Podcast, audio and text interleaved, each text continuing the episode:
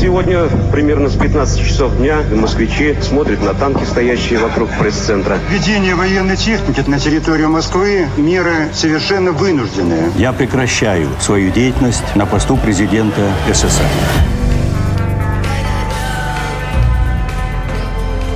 Тридцать лет без СССР. Мой 1991 год.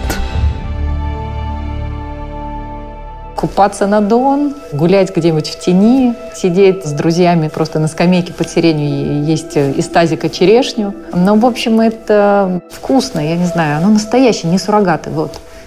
Чтобы добиться чего-то, нужно быть очень терпеливым человеком. Учиться и работать, когда совсем не хочется, или когда вокруг все гуляют и веселятся. Не сдаваться, если все надоело. Иногда отказываться от сна, вкусной еды или даже дружбы – плакать, улыбаться и начинать все сначала. И еще раз. И снова ждать. Потому что в один прекрасный день все получится. Возможно. Это подкаст «30 лет без СССР», где мы рассказываем истории людей, которые родились и выросли в Советском Союзе, а жить им пришлось уже в другой стране. Героиня нового выпуска – актриса Ирина Безрукова – с первой попытки покорить Москву у нее не получилось. Она не прошла конкурс в Щепкинское училище. Как она вспоминает, не хватило уверенности в себе. Она вернулась домой в Ростов-на-Дону, где поступила на театральное отделение местного училища искусств. В театре начала играть с первого курса. Стать актрисой – это ее личный выбор. У домашних на ее будущее были другие планы – меня воспитывала бабушка. Бабушка была деревенской, и у нее была такая фраза, что артисты, она украинка, это лыдачие мужики, то есть это ленивые мужики, которые, в общем, трудиться не хотят, а они вот такие нарядные, аккуратненькие, все там ходят там, в этом кино, напомаженные. И когда я поступила в театральное, она вообще хотела, конечно, чтобы я получила какую-то более земную профессию или стала врачом, или медсестрой, как мама, или ткачихой, как она меня возила в ткацкое училище, город Шахта Ростовской области. Я когда вошла в этот зал, когда услышала этот грохот, девочка, которая играла на скрипке, чувствительная к звукам, и вдруг там эти станки, пыль столбом, какие-то вот эти вот летают в воздухе кусочки, наверное, обрывки ниток или что-то такое, там вот просто такой туман, грохот, и девочки в платочках, в синих, как уборщицы, халатиках таких, и если им что-то нужно, они кричат так, просто перекрикивая вот эти станки, что-то там, Зина, дай мне там какую-то бобину с нитками или еще что-нибудь. Я думаю, какой-то кошмар. Я вошла, вышла и сказала, нет, все, поехали отсюда. Никакой ткачихи из меня не будет. Вы в Москву поехали, получается, во второй раз уже в 90-м году, да? Да. И сразу же поступили? Нет, я закончила в Ростове-на-Дону и с первого курса играла в театре. Были спектакли такие вот, как «Агитки», это было модно, ставили совершенно беспомощные спектакли в то время по разнарядке обкома. То есть э, там были персонажи такие, как Ленин, Сталин, Троцкий. Назывались они «Так победим» или что-нибудь такое. Там, в общем, что-то это было про партию. Это было совершенно скучно. Но все это играли. А мы играли какую-то такую вот молодежь, такие деклассированные элементы. Мы были такие вот якобы хорошие комсомольцы днем, а вечером мы даже слушали Битлз и обнимались. Ну, в общем, это был, конечно, кошмар. В общем, мы серьезно, конечно, все это пытались играть, насколько это возможно, но сами понимали, что это просто спектакль однодневка. Но были полные залы, я не знаю, то ли рабочих туда приводили, не знаю, кто мог купить билеты на такой спектакль. И вот каждый раз переполненный зал, все сидят, потому что ну так надо. И второй спектакль, который я очень любила, это была совершенно прекрасная сказка. Был такой фильм, назывался он «Айболит 66». Ролан Быков э, снял такой фильм. Знаменитая там такая песня была «Ты лети, лети, моя акула». Ну, про доктора Айболита, в общем, мюзикл телевизионный. И потом в 86 году был сделан спектакль, назывался «Айболит-86». Это был мюзикл, где там были все персонажи из детства, доктор Айболит, обезьянка Чи-Чи-Чи и так далее. Только все это мюзикл. И очень много там было всяких героев и несколько персонажей, которые на сцене, это тогда было в новинку, одевал какой-то элемент костюма, одевал там парик или какую-то маску, если он животного играл. И вот я была таким персонажем. У нас было 19 только танцевальных номеров и всякие вот эти переодевания. Мы все время переодевались и играли все время разные персонажи. Я сыграла 250 спектаклей, пока училась 4 года вот на театральном отделении. Фильм «Айболит-66» был снят по мотивам произведения Корнея Чуковского в 1966 году режиссером Роланом Быковым. По сюжету Африку накрывает эпидемией. Заболевают сразу все обезьяны. Доктор Айболит узнает о несчастье от мартышки Чичи, которая сбежала от разбойника Бармалея. В фильме это главный злодей, который всю дорогу пытается помешать доктору спасти животных и людей – Фильм был снят по системе вариоэкран. Размер и формат изображения меняются в зависимости от сюжета. Были и другие необычные моменты. В кадре гуляет съемочная группа, герои периодически выпадают с экрана. Для детей кино оказалось слишком сложным, а для взрослых – слишком наивным. Правда, некоторые намеки в фильме были встречены с восторгом. Например, фразы «нормальные герои всегда идут в обход», это даже хорошо, что пока нам плохо. Так, сидя на кухне, говорила о себе советская интеллигенция в конце 60-х. Это даже хорошо, что пока нам плохо. Это даже хорошо, это даже хорошо, что пока. Вот вы сказали, что на сцене играли комсомолку, а в жизни можете назвать себя правильной комсомолкой? А, я была самой правильной комсомолкой из всех, которые можно себе представить, потому что я была очень юным максималистом, если что-то собиралась делать, у меня было только белое и черное, у меня не было полутонов. И мне казалось, что хороший комсомолец может принести какую-то пользу. Я даже думала потом вступить в партию, было дело. Хорошо, что я этого не сделала никогда. И я понимала, что есть не очень хорошие коммунисты, но если я вступлю, нас хороших будет больше. Это вот такой вот был настрой у меня смешной. Те люди, которые провозглашали историю построить коммунизм, они не собирались строить. Это была манипуляция, это были игры с народом, это классическая история демагогии. Потому что те люди, которые в это верили, скорее всего, они не находились у руководства страны. Это обычные люди, которые самоотверженно действительно добывали там в шахтах уголь, выдавали на гора сколько-то там зерна и так далее, и так далее. Люди старались. Они старались, они были мотивированы. Потому что идеи на самом деле прекрасные и очень чистые. Но другое дело, как раз в 90-е ходили много политических анекдотов. И был один из анекдотов, он вообще кажется сейчас безобидным, но люди очень аккуратно его рассказывали. Партия и правительство сказала, что в таком-то году мы будем жить при коммунизме. И все у нас будет. Список тех, у которых все будет, прилагается. Люди тоже уже стали понимать, что тут что-то не так кто-то живет как в раю, а кто-то, извините меня, вот просто мотивирован властью и просто работает, очень много работает. Начало 90-х вы уже находились в Москве, вот карьера в 90-х. Ну, понятное дело, были талоны, пустые полки. А как вы жили или вы выживали в тот момент? Ну, очень непросто, как и вся страна. Я жила в коммуналке, и коммуналка была очень маленькая. 16 квадратных метров была комната, в которой стоял даже холодильник потому что был сосед такой выпивающий, звали его дядя Валера. Он работал на Шарико-подшипниковском заводе, и я быстро поняла, что продукты будут исчезать из холодильника, и чтобы не ссориться с соседом, ну, достаточно милый был дядька, холодильник поместился вот на этих же 16 квадратных метрах. В 90-м году я пришла на встречу с Олег Павловичем Табаковым. Так получилось, что заболела актриса, которая исполняла одну из ролей в очень хорошем спектакле, такой культовый спектакль «Табакерки». И меня попросили попробоваться на роль героини. И я четыре месяца играла в театре Табакова. Это было первое место моей работы.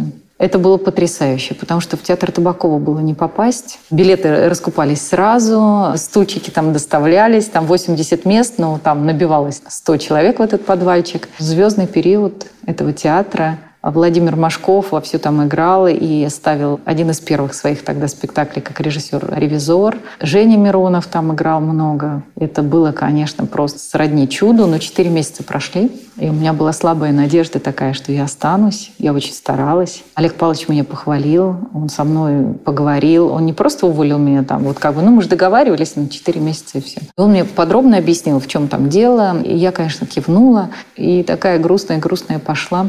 Но тут началось кино. Это было очень здорово, поскольку денег было очень мало, а в кино ну, хоть чуть больше платили.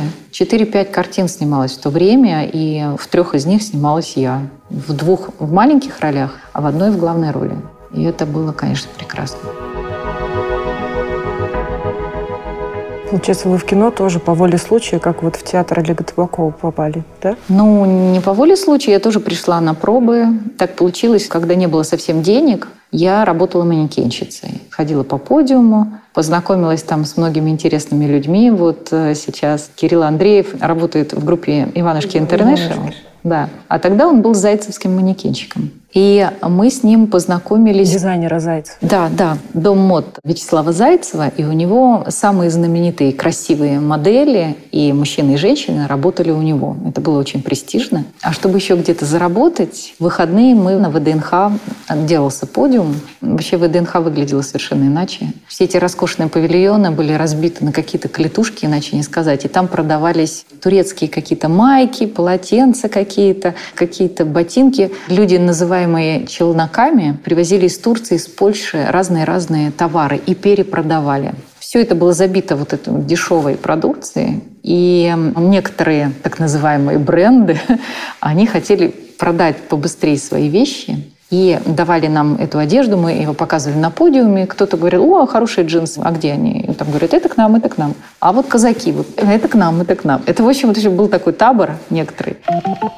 Нельзя сказать, что моды в СССР не было совсем. Она была просто немного советская. Потому что, во-первых, вещь нужно было достать. Например, батник или рубашку с отложным воротником. В 70-е это был главный тренд как у мужчин, так и у женщин. Или платье-балахон, как у Аллы Пугачевой. Самый первый такой наряд придумал модельер Вячеслав Зайцев для выступления певицы на музыкальном фестивале в польском Сопоте. Тот же Зайцев первым в своей коллекции 1966 года показал мини-юбку, и все девушки начали обнажать ноги. Потом была мода на баллоневые плащи, как у Алена Делона в фильме «Рокко и его братья». В СССР плащи делали на фабрике в Нарфаминске. Брюки клеш, их завезли вместе с пластинками «Битлз», ну и, конечно, джинсы. Индийские, болгарские, отечественные «Тверь», американские «Ли» и «Левис» были верхом шика. О них мечтали – Потом я работала моделью у Зверева. Была такая программа очень-очень гламурная по тем временам. Называлась «Секреты Сергея Зверева». Снималось видео, передача. Сергей рассказывал об окрашивании, о тенденциях, о трендах. И ему нужны были модели. Я была моделью, в том числе и Зверева. А потом я стала моделью бренда Велла. Есть соревнования чемпионаты парикмахерского искусства. Я вот часами сидела на стуле до 11 часов в день, и на моей голове происходило и красили, и стригли, и, и укладывали. Отработка вот укладок, вот этих всяких стрижек, причесок с тем, чтобы потом быстро на конкурсе за 15 минут это все сделать. Это не просто было. А какой длины у вас волосы тогда были? У меня были вот такой длины волосы, и я постригла их. Вот русалочка отдала, да? Голос? да, голос, чтобы ножки получить, а я волосы, чтобы иметь возможность что-то зарабатывать. А сколько, если, может, помните, вы тогда зарабатывали как раз? Ну, в целом, я не могу сказать, что это было как-то много. Дело в том, что курс доллара тогда был совсем другой. Он был 6 рублей, и зарабатывала я порядка 40 долларов. Это в целом было что-то. Можно было заплатить за квартиру, и хватило бы на проезд, наверное, и совсем немножко на еду. А вот кино в то время отличается от тех фильмов, которые вот сейчас снимаются? А очень-очень отличается. Тогда действительно только появилась такая профессия, как модель, и кино не могло обойти эту историю. И стали сниматься фильмы-однодневки про конкурсы красоты, про какие-то истории моделей. И в первых своих двух картинах я снималась, я играла именно манекенщиц. Потом был такой фильм с названием «Путана». Я пришла на пробу. Сидел режиссер, достаточно странный. Я потом поняла, в чем дело. Он не был режиссером вообще. Он где-то раздобыл денег, я не знаю, каким-то образом на фильм. И он сказал, у меня история трех подруг. Они все путаны. Снимаем мы в Одессе. А я такая была правильная. Ну, казалось бы, ну, это персонаж, его можно просто играть. Я говорю, значит так, я не буду в кадре раздеваться, я не курю и не ругаюсь матом. Он сказал, подходит. Я говорю, как так? Значит, у вас за путана такая? Он говорит, ну вот у меня две героини это делают, а вы третья, которая в процессе, там у нее драматические ситуации происходят, много таких эмоциональных моментов происходит, но при этом она в кадре этого не делает. И за один раз меня утвердил на эту роль. Я приехала на съемки в Одессу, познакомилась со своими другими героинями. Одна из них была супруга Владимира Машкова, Елена Шевченко, а вторая Екатерина Кмит, очень красивая такая девушка с такими длинными белыми волосами.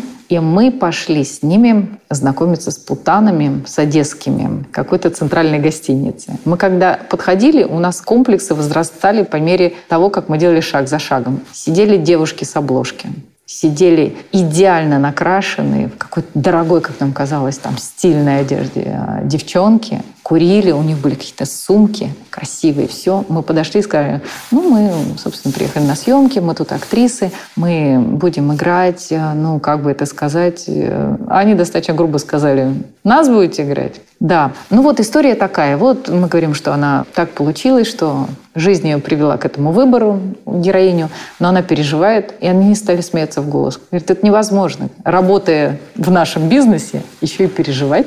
Тут ты или работаешь, или не работаешь. А вот эти вот переживания, это только у вас в кино. Но мы потом ушли, смеялись долго и сказали, нет, ну, у нас, конечно, переживания будут, потому что при всех моментах того, что все считают, что актеры — это не самая целомудренная категория, мне так повезло с людьми, что и с героинями с этим в том числе, что они хотели через этот фильм, через свои образы донести наоборот, что не ходите, девчонки, в путаны. Ну, Чтобы посыл был именно такой. Официально в Советском Союзе проституции не было. О ней заговорили с началом перестройки, после публикации в октябре 1986 года в одной из газет серии очерков о жизни ночных бабочек.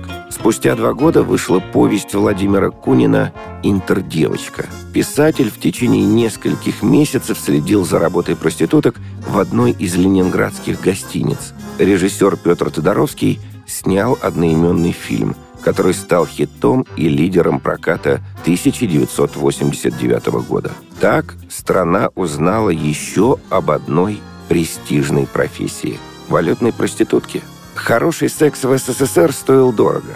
Девушкам хотелось красивой жизни и женихов. Вы помните 91 год, когда был августовский путь? Где вы находились в тот момент? Я прекрасно это помню. Я была на даче, и вдруг перестал работать маленький, плохенький телевизор. Такой совсем маленький был, в пластике, такой переносной какой-то. Мы решили, что что-то сигналом или что-то не так. Прошло полдня, он заработал, но там вдруг появилось Лебединое озеро. То есть э, в нашей стране несколько раз за мою жизнь, когда случались перевороты или какие-то смены власти, руководство телевидения решало поставить какой-нибудь классический балет. И, в общем, для моего поколения «Лебединое озеро», внезапно, которое идет по всем каналам, с утра до вечера, допустим, это признак того, что что-то страшное и непонятное происходит. В 91 году самое яркое событие для вас какое было? Театр Табакова, конечно. Мне такое и во сне не могло присниться. Причем Олег Палыч пришел смотреть. Со мной репетировал совершенно потрясающий режиссер э, Сергей Селиверстов. Меня вводили в спектакль. И пришел Табаков в репетиционную табакерки. Ему исполнилось 55 лет в этот день. Мы думали, он не придет. Но Сильвестр сказал, вы не знаете Олег Павлович, у него работа прежде всего. Он появился, и мы очень хотели ему, ему что-то подарить, но у нас совсем не было денег никаких. И приехал один парень из Ташкента и с собой привез вот эту дыню, которая называется торпеда. И он сказал, я хотел ее съесть с друзьями, ну давайте мы подарим Олег Павловичу. Он взял нож перочинный и просто вот так вот ножом очень красиво на ней вырезал 55. Приходит Олег Павлович. Он говорит, что это у вас за запах такой? Она пахла на всю репетиционную комнату, потому что аромат вот от этих дынь, он говорит, это ваш подарок. Олег Павлович э, – ребенок войны, И вот для него еда – это очень важно. Ну, то есть он голодал очень много в своей жизни. И у него какой-то вот смещенный был фокус на покушать это всегда. Покушать это святое, и всегда у него с собой была какая-то еда. Не то орешки, не то какие-то контейнеры с какими-то там котлетками. Он подкармливал всех еще. И тут ему несут эту дыню, вручают. Какая радость была на его лице. Что можно подарить человеку, у которого есть все, даже театр, да? Оказывается, вот дыню. Он такой понюхал и сказал, никому не дам, потом съем сам. В общем, пошутил, конечно. И посмотрел репетицию, сказал, да, давай, все у тебя хорошо. И я запомнила, что человек в свой день рождения пришел, потому что дело превыше всего. А на ваш взгляд, какие вещи исчезли вместе с Советским Союзом? Мы, когда росли, во-первых, знали, что мы живем в лучшей стране в мире. Ну, вот когда я училась в школе, был журнал «Крокодил» такой назывался. Там были всякие шаржи, критика, сатира, еще что-то. Он назывался «Крокодил». И там было написано, что вот Запад — это какие-то люди а дядя Сэм в цилиндрах, с бородками такими, как КФЦ, да, персонаж. И там какие-то кривые инфляция, безработица. Ну, это же где-то там, у них. А у нас-то нет никакой безработицы. У нас нет никакой инфляции. У нас есть барабан, горн, у нас там есть галстук или там у нас значок, и мы идем куда-то в поход, и мы светлые, чистые люди, которые работают, да, но они строят что-то лучшее для себя и для своих детей, внуков или еще что-то. Была вот вера в том, что какое-то светлое будущее, оно делается прямо сейчас. И это так классно.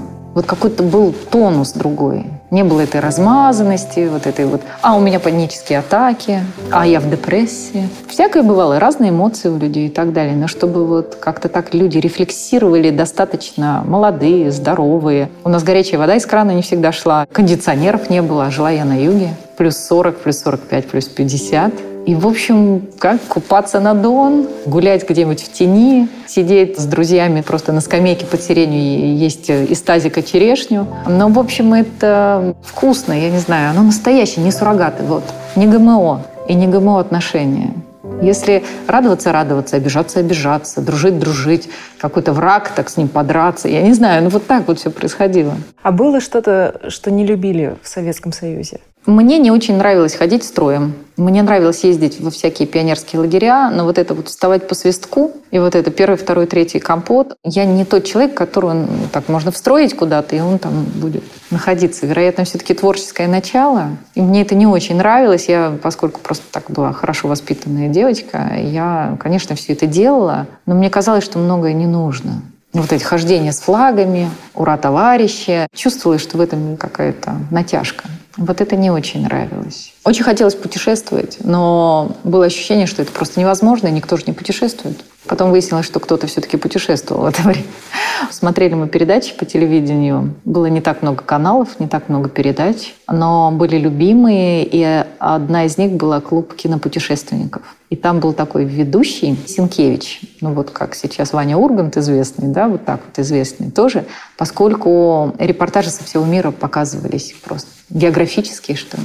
И была такая шутка, что мы смотрим на мир глазами Сенкевича. Потому что он куда-то приезжал, участвовал в каких-то экспедициях с интереснейшими людьми, погружался там с аквалангом или там был в какой-то там стране, Бразилия, Италия, там еще что-то. Но это просто вообще нереально. А сейчас в целом, если просто постараться, подумать, поразмыслить, можно, собственно, съездить куда угодно. Даже автостопом, неважно как. Но тогда была тема железного занавеса, и все-таки очень хотелось узнать, какие они те, вот те другие люди. Эти французы, эти англичане, эти итальянцы, немцы, эти туземцы, перуанцы. Иногда по телевидению показывали какие-то институты, институт дружбы народов, а там люди с разным цветом кожи. И оказывается, они все учатся вместе. Это же так интересно. Ну, в общем, да, была закрытая страна. А у вас, получается, первая зарубежная поездка была как раз, когда вы работали моделью, да, у Сергея Зверева? А, нет, нет, я играла в театре в спектакле, и наш театр поехал впервые. Тема в советское время была «Города-побратимы». Вот этот социальный лагерь весь. У нас Ростов-на-Дону, он побратим города Плевен. Это Болгария. И мы поехали играть спектакль в Плевен и в Софию. И мы играли один спектакль в одном месте, другой в другом. Я впервые увидела, что такое другая цивилизация, другие города, другие люди. Это как выход в открытый космос было, честное слово. А когда вы для себя поняли, что все, вот Советского Союза больше нет? Ну, в какой-то момент я это поняла, да. Во-первых, это же не то, что ты сидишь-сидишь, и вдруг так, как? Нет Советского Союза, ты живешь. Это трансформируется вместе с тобой. Это вот как ты себя, допустим, помнишь, 12, 13, 14 лет, 15, 18, потом бах, а тебе уже 25 или 35. Как так вышло? Ну, как-то постепенно. Но если оглядываться, если опять же туда вернуться, ты понимаешь, какие-то, в общем-то, прекрасные вещи были. Можно все-таки может быть, какие-то образовательные моменты вернуть, потому что время показывает, что советская школа была прекрасна и невероятно конкурентоспособна. И люди могли говорить не только про хайп или про ТикТок, или там, на бытовые темы. Люди все-таки использовали еще другие слова, как порядочность, честь, нравственность, это недостойное поведение или это безнравственно. Если бы советский человек сейчас включил ток-шоу, я не знаю, что бы с ним было. Он, наверное, просто бы не пережил этого. Он бы просто не мог понять, как это возможно. Это подкаст «30 лет без СССР», где мы рассказываем истории о людях, которые родились, выросли в Советском Союзе. Но жить им пришлось в другой стране.